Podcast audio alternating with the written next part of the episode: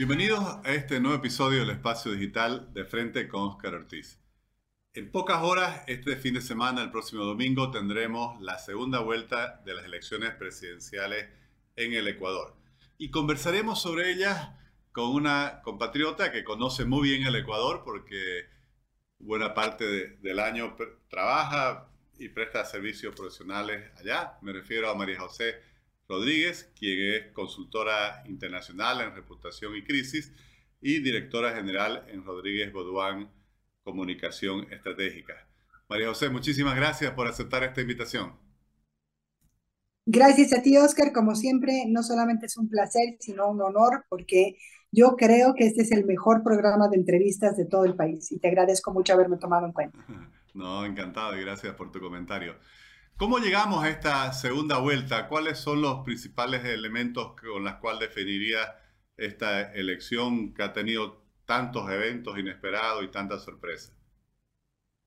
Bueno, primero creo que esta es una campaña, como lo dicen todos los analistas en Ecuador, la última parte de esta campaña ha sido aburrida, lenta, em, muy predecible y sobreofertada, ¿no? Es decir, los, los candidatos en esta última etapa, en esta segunda vuelta, han sobreofertado aquello que no van a lograr hacer porque el mandato que tienen es de un año y medio. Acordarse que en el Ecuador, eh, cuando existe esto de la muerte cruzada y entonces se tienen que ir a su casa, como dicen los ecuatorianos, tanto el presidente como la asamblea, se llaman a nuevas elecciones, pero esas nuevas elecciones es solo para terminar el mandato. Y a Lazo le quedaba solamente un año y medio. Entonces, esta elección eh, es definitoria para muchas cosas de futuro, pero solamente van a poder tener una gestión de un año y medio. Un año y medio en el que eh, muy difícilmente van a poder ahondar, resolver, em, em, dar alguna, algún tipo de solución a problemas tan complejos como la violencia en el Ecuador, que desde el 2019 se ha disparado, ¿no es cierto? Si era un país más o menos tranquilo, hoy día es uno de los países más violentos de Latinoamérica por la cantidad de asesinatos por día que existen, ¿no? Y esto porque hay una guerra pero increíblemente profunda de los grupos de narcotráfico, de las bandas de narcotráfico, a las que no se les ha podido poner un detente. En, eh, en la primera vuelta hemos tenido em, una, una, una campaña un poco más dinámica, con outsiders y con gente que mm, propuestas mucho más em, eh, si quieres, redondas y desafiantes. Una de ellas, eh, Fernando Villavicencio, quien ha sido eh, asesinado durante la campaña. Y claro, llegamos a esta segunda vuelta con un outsider que no dábamos ni siquiera un peso, ¿no es cierto? Se pensaba que Novoa era el último en la fila y, y termina llegando a la segunda vuelta. Entonces, Novoa, aunque es hijo de un político de raza, eh, es un joven nuevo en la política, muy bien intencionado y con, mucha preparación, eh, pero nuevo en la política. Finalmente, eh, sabe, conoce, tiene un apoyo de un partido, pero no tiene la, la, estructura ni la dinámica partidaria que sí tiene todavía el correísmo.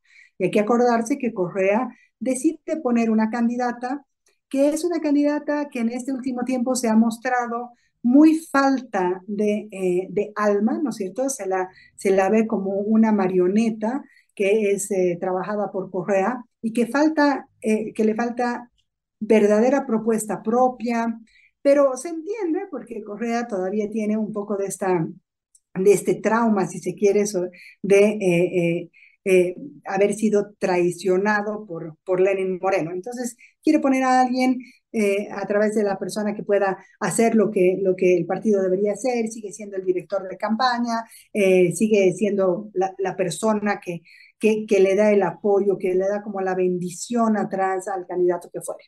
Em, entonces, es una campaña compleja. Eh, esta segunda etapa ha sido aburrida en, términos de campaña, de, de movimiento, de, de creatividad. Eh, y todo se ha, se ha, mantenido en el tema de la, de la seguridad. Hemos tenido propuestas sobre la seguridad y sobre la economía.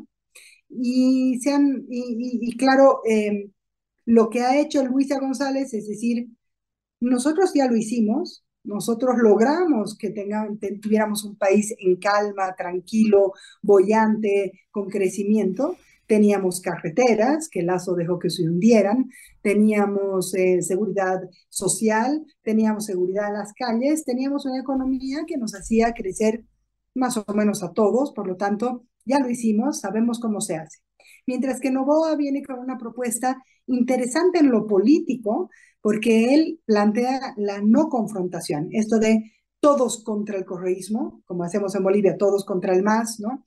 Esta, esta idea de seguir confrontando, ahondar la polarización para que resurjan solamente dos candidatos, Novoa rompió con esa propuesta y fue el que dijo, yo voy a, yo voy a, yo voy a gobernar con todos, yo voy a hacer alianzas, yo voy a llegar a todos, muy consciente de que hay una más de una mitad del país que es correísta y es correísta desde siempre, pero además se volvió correísta ahora con tanta desilusión. ¿Qué, qué hizo Novoa de, de, interesante eso? Justamente romper el tema de la polarización y así pasó a la segunda vuelta. Pero después se le acabó un poco el discurso de la no polarización y han quedado en las ofertas muy similares, yo sé cómo hacerlas. Una dice yo lo hice antes, el otro dice yo tengo una nueva manera de hacerlo, tenemos una manera más joven, más eh, orgánica, eh, eh, más transparente, ¿no? Pero básicamente las propuestas son, digamos que muy similares y centradas en lo mismo, por lo tanto se ha dicho que es una campaña aburrida, ¿no? y sobreofertada. De lo que decías, justamente me, me, llamó la atención lo que mencionabas de que se convierte en OA en un candidato que inesperadamente llega a la segunda vuelta y con una estrategia de no confrontación.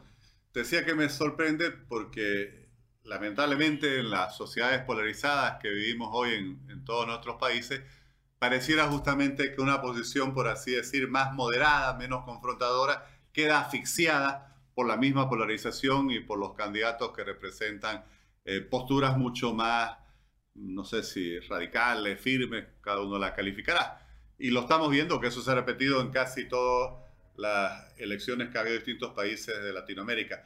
¿Qué fue lo que sucedió en Ecuador por el cual se generó, no sé si una estrategia, una oportunidad diferente para que el candidato Nova pudiera llegar a esta segunda vuelta con una estrategia eh, que más bien se alejaba de esa polarización? Bueno, yo creo que esto de la estrategia de no polarizar ha sido una estrategia consciente y difícil porque es muy complicado no polarizar en un país tan polarizado como el Ecuador. Em, en el que eh, la, división es clarísima entre correístas y todo lo demás. Entonces, la propuesta de no polarizar por lo menos fue novedosa, pero coincide y, sintoniza muy bien con la sensación de los jóvenes, y te estoy hablando de jóvenes, hablando de, eh, digamos, sub 45, ¿no? Tampoco estamos hablando de, de chicos de 20, pero los jóvenes han tenido una saturación de la pelea política saturación de la pelea de los políticos. Y entonces lo que hace Novoa es mostrarse como no político, como una nueva propuesta mucho más eh, honesta, más eh, eh, genuina, ¿no? más fresca, en la que él no solamente va a trabajar por los jóvenes, sino que como es joven, sabe lo que pasa con los jóvenes y va a poner ciertos elementos para enrumbar al país de acuerdo a los valores que hoy tienen los jóvenes. Entonces, yo, esto solamente es en hipótesis, porque por supuesto aquí no hay un estudio que nos pueda decir si estoy en lo correcto, eh, pero viendo un poco el comportamiento de los electores y viendo un poco el comportamiento en estos últimos 15 años eh, del Ecuador, lo que, lo que sucede es que la propuesta valórica de ir contra la polarización implica voy a darte una nueva opción, soy una persona eh, nueva, no soy un político tradicional, pero estoy escuchando las necesidades tuyas en términos de valores y no solamente necesidades eh, económicas, eh, hard, ¿no? No solamente las, necesidades básicas, no solamente prometo cumplirlas y cubrirlas, sino que también estoy aquí como joven, como parte de esta nueva sociedad respetando ciertos valores que sí hemos alcanzado, como la igualdad de género, la equidad, la no discriminación, em, la apertura a hablar de aborto, etcétera, son elementos que condicen con él mismo por ser joven, es decir, que se los han endilgado o se los ha eh, percibido junto a él solamente por ser nuevo, no político, no confrontar y por ser joven. Entonces, diríamos que el, aprendizaje es que la polarización nos pone en las eh, peleas entre dos conceptos o ideas de mundo, ¿no es cierto? Dos culturas, dos sistemas de valores, dos maneras de mirar el mundo. Y esas dos maneras de mirar el mundo son totalmente o diametralmente distintas, mientras que Novoa se pone no solamente que en el medio, sino que dice, yo estoy aquí, yo no estoy en el medio, sino que miro las dos cosas, saco lo mejor de ambas y puedo combinar todo esto porque estoy dentro, porque vivo estos valores, porque voy a seguir respetando el flujo del tiempo, los cambios que se han dado, el proceso de cambio lo voy a respetar, pero desde una mirada distinta de eh, no em, estar, digamos, adscrito a una ideología totalmente de izquierda, em, de izquierda, de esta izquierda populista, etcétera, sino que voy a, voy a, voy a dar una propuesta pensada, en economía muy firme, eh, clara, pero con los valores de los jóvenes, con los valores de este proceso que curiosamente el correísmo se los había adjudicado para sí, ¿no? Era solamente el correísmo puede tener estos valores de avance de la sociedad, de proceso de cambio, y todo el resto no lo hace y puede ofrecerte mucha economía, pero vas a perder todo lo demás que has ido ganando en el tiempo y que son luchas sociales y luchas eh, de equidad eh, muy importantes que la gente no quiere perder. Entonces te diría yo que se trata más de los temas de valores que de economía. Si antes se decía, oye, se habla de la economía, it's about economics, eh, ahora te diría que se trata de los valores y se trata de los valores que compartimos y que no queremos dejar y que nos da miedo que se vayan a perder cuando viene una oposición muy de derecha o que parece que nos tira al pasado en términos de valores.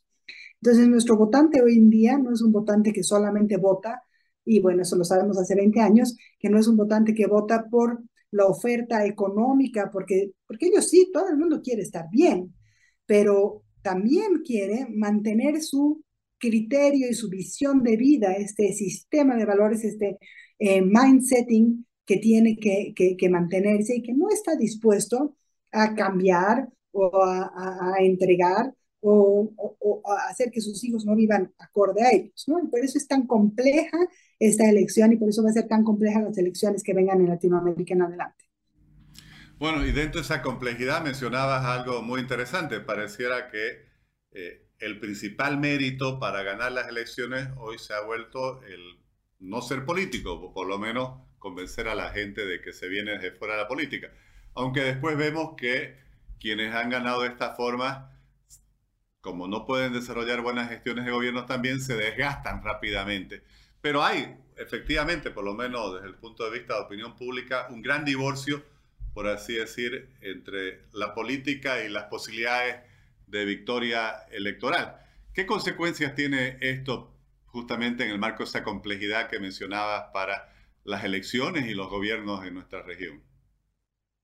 Eh, bueno, primero que es un desafío inmenso, porque no solamente es que eh, la complejidad está en no parecer político y después que se desgastan porque no saben el manejo político, se desgastan porque la población, porque la base tiene un eh, proceso que yo llamo como una crisis de impaciencia, ¿no? la, la población estaba impaciente por tener mejores resultados y puede esperar un tiempo, pero ese tiempo que espera hasta que se termina de asentar la gestión de gobierno, se organizan y empiezan a dar resultados, la gente ya está impaciente, ya notó que ese gobierno no sirve. Entonces, la gente está esperando que los nuevos gobiernos den resultados rápidamente y eso es casi imposible, ¿no es cierto? Eh, entonces, estamos jugando con una crisis de impaciencia y con una sobredosificación de esperanza. ¿Qué quiere decir esto? Quiere decir que la gente está votando por esperanza de no perder lo que han logrado en este tiempo, ascender socialmente, no, no perder eh, los, eh, los logros eh, sociales y de roles sociales que se han ganado en este tiempo, y no perder, por supuesto, los temas económicos. Pero no voy a, nuestro votante hoy no es capaz de decir, voy a entregar mis eh, esperanzas por tener pan, ¿no? No solo quiere pan, trabajo y, digamos seguridad, pero también quiere que se mantengan esos valores como visión de sociedad. Y eso es lo que lo hace tan complicado. No sé si es que los no políticos que llegan al gobierno no saben gobernar y no tienen el, eh, el oficio, que es evidente, ese es uno de los temas, pero por el otro lado también tienes una población que está dispuesta a esperar muy poco, que tiene una impaciencia crónica, ¿no? Y esa impaciencia crónica hace que eh, los tiempos sean totalmente divergentes entre los gobiernos y la, y, la, y la sociedad, que es un poco lo que le ha pasado a Lazo. Y también, eh, bueno, la gestión de Lazo se ha visto muy mal llevada por un problema que él siempre dice, no, no he tenido buena comunicación, pero no solamente es que ha tenido una mala comunicación, sino que él no ha creído en eh, la comunicación como proceso, eh, como parte de la política y de la estrategia política, sino como parte solamente del anuncio de lo que estoy haciendo. La, la comunicación en, en, en estos nuevos gobiernos tiene que ser tan congruente y tiene que estar tan cerca del gobernante que muestra no solamente lo que hace, sino los valores que están detrás y lo que está haciendo. Es una comunicación de proceso y no de hitos, que es algo muy distinto a lo que teníamos hace 20 años atrás, o por lo menos hace 10. Entonces creo que Lazo se, se, esforzó mucho en entregar un buen manejo económico, pero se olvidó que la gente vea su gobierno en las carreteras, en la seguridad en las calles, en, los temas valóricos, en la no pelea con la asamblea. Por supuesto, ha sido difícil para Lazo porque tiene una asamblea, a una asamblea totalmente negativa. Y aprendiendo de eso, Novoa dice, yo voy a gobernar con todos, voy a gobernar con la asamblea que me toque, voy a saber hacer eh, buenas, eh, buenas amistades, es decir, alianzas, ¿no? Él, él, no habla de alianzas, dice voy a trabajar en conjunto. Y lo que nos está diciendo es, voy a tener la capacidad de no confrontar y sumar a todos a mi mismo barco, a todos al mismo barco del país. Por lo tanto, te estoy reforzando tu esperanza y te estoy minimizando esta sensación de crisis, de desamparo, de crisis de, de impaciencia. Porque en el momento en que yo puedo trabajar con esta asamblea o con la otra, entonces te estoy dando una gran esperanza de salir. María José, un análisis interesantísimo. Esperamos poder seguir conversando contigo después de los resultados para ver eh, qué va a suceder. Es un país obviamente que tiene muchas similitudes con Bolivia y que también nos interesa muchísimo eh, observar y, y seguir ese proceso político y social. Gracias, María José.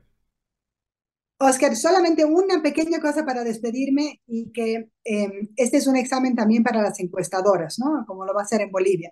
Las encuestadoras hoy todas dan una diferencia que gana Novoa por 3, 4, 5 o 6 puntos.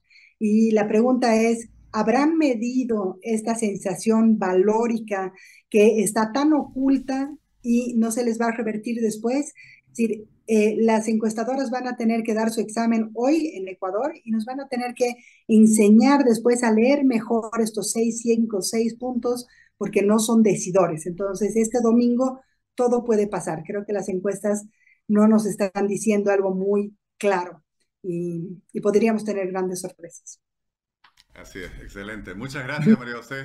Y obviamente oh, ti, pues. todos estamos con esa, eh, yo diría, incertidumbre, ¿no? Que, que ya la, las encuestas prácticamente no generan eh, eh, ese conocimiento o esa tendencia que uno antes más o menos ya le daba una cierta certeza de cómo iba a ser el resultado. Muchísimas gracias. Sí. No, pues a ti, aquí estamos para cuando quieras conversar. Gracias.